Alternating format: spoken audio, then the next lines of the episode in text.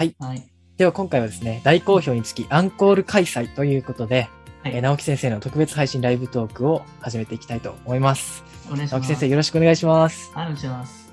次ですね、国語の復習法を教えていただけないですかということで、うんまあ、ここの復習法、で模試やテストの活用方法などを教えてほしいですということで、まあ、算数は普通に解き直せばいいんじゃないかということなんですけども、意外と国語って解説読みっぱなしとか、生活の適当で流しちゃってる子も多いのかなと思うので、うんそういうところをどうやってやっていくかってことですね。うん先生の、はいこの国語のなんか指導の見見方で選択肢の問題がすごくいいなと思ったんですよね。はいはいはいはいはい。消去法をあああ普通にやっていくんだけども、消去法をやるときに一つ一つ分節ごとに区切っていって、ね前と後ろが合ってるかどうかっていうところを前半は合ってても後半が合ってないところがあったりとかするからみんななんか合ってるところってすぐになんか最後まで読まずに選んでしまうそうなんですよ人が多いから、はい。あれを指示してあげるのすごくいいなと思う。なんかちょっと具体例でちょっとやってもらっていいですか、一番 僕ね、あれすごい感動したんだよ。僕もやってる方は、英語のね、英検でやるのも同じやり方やってたんですよ、僕。あ、そうなんですね。なるほど。わかりました。そうですね。ちょっと具体例がちょっとパッと出せないので、ちょっとざっくりあの概念だけお伝えしますと、はい。そうですね。あの結構 4, 4本選択肢があると思うんですけれども、うんまあ、結構長ったらしい選択肢、2行ずつぐらいあるやつとか、3行いってる選択肢とかあるじゃないですか。はいはいはいはい。そういうのは大体前半に美味しい部分として必ず正解っぽい文章が必ずどの選択肢も置いてあるので、どれもうん正解っぽく見えるじゃないですか。なのでそこを本当にもう前半部分はもうスラッシュで区切って無視してしまって、後半部分の結論が合ってるかどうかっていうところだけ本当に見ていくとうんいうところで、まあ視覚的にこう制限することによって、あの、正解を導きやすいということがえーありますね。結構あの指導の際にもよく使っております。しかも明らかにおかしい問題とかでよく見ていって分かるからね。そうですね。なんかそはいの、あの全否定とか、そういったものって大体おはいはいはいかしいもんね。。そうなんですよ。言い過ぎっていうのは本当に罰の可能性が多いですよね。うんはい。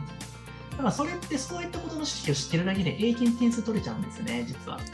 英検の裏技指導法をおっしゃってましたね。中学受験のこの選択問題の消去法のテクニックを知っちゃうと、ある程度単語力がなかったとしても、雰囲気で結構解けちゃうっていうのはそれなんですよね、結局。なるほど。僕はそれを教えてたんで、結構英検を、まあ、小学校の間に12級、2級受からせるっていうテクニックはまさにそのやり方だったんですよね。はいはいはいはいはい。でもそれは分野をしっかり丁寧にたどるっていう手法が必要になってくるんで、そこはやっぱりその自分のやり方じゃなくて、プロの先生が教わった方が早いなとかありますよね。その抜き出した方のコツみたいなのを直で教えられるんです、そういうので。そうですね。確かに。うんそういった、こういった、そうですね、試験の知恵みたいなものを汲み取っていくっていうところが復習方法のまあ肝かなと思いますね。結構やっぱり出る文章って毎回変わるじゃないですか。なので、それをまあ毎回読んでもあんまり正直身にはならないと思うので、それよりもそういった選択肢の消去法であったりとか、そういった教訓をこう積み重ねていくような復習法でであったらいいのかなと、僕的には思いますね。はそういで。すね。あとはなんか、音読とかでも、なんかただ読んでるだけだったら絶対に頭に入ってないので、うん、そうでなんかすね。言葉を全部調べた状態で読むっていうのはすごく大きいのかなと思いますよね。調べてはいはい。分からないところ丸付けしていって、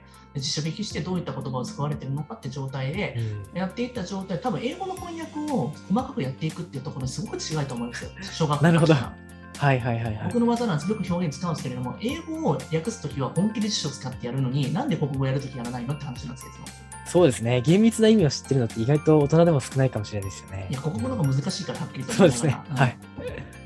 なので、そういったところをしっかりどういったところで使っているのかっていうのも理解するためにも、まあ、辞書必須ですよね、一つ問題特にあったそうですね。辞書は、はい、持ってないといけないですね。やっぱり紙の辞書がいいですねずっとランド。セル入れておいた方がいいと思いますけどね、うん入れてなるほど。ちょっと重いかもしれないですけど。まあそはい。まあ、今そのスマホでいけるけれども、でもそれをあえてアナログなやり方をやるからこそ身がつくんですよ、はっきり言って。うん。そこは本当に実感してますね。はい。うんデジタルのものって残りませんのでね、結構ね。やっぱり流れていきますからね、画面の上を。はい。そうなんですよね。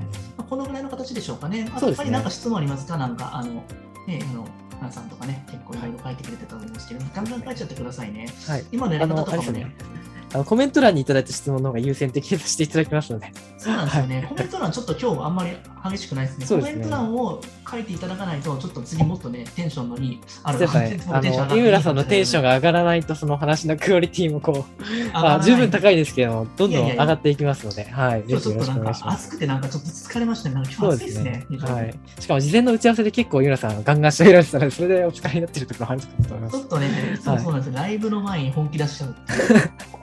そうですね。すべてが全力なんですよね。はい。ぜひ皆さん、えー今後もね、えーお役立ていただいたらなと思います。本当に今日はありがとうございました。いえいえ、こちらこそ本当にありがとうございました。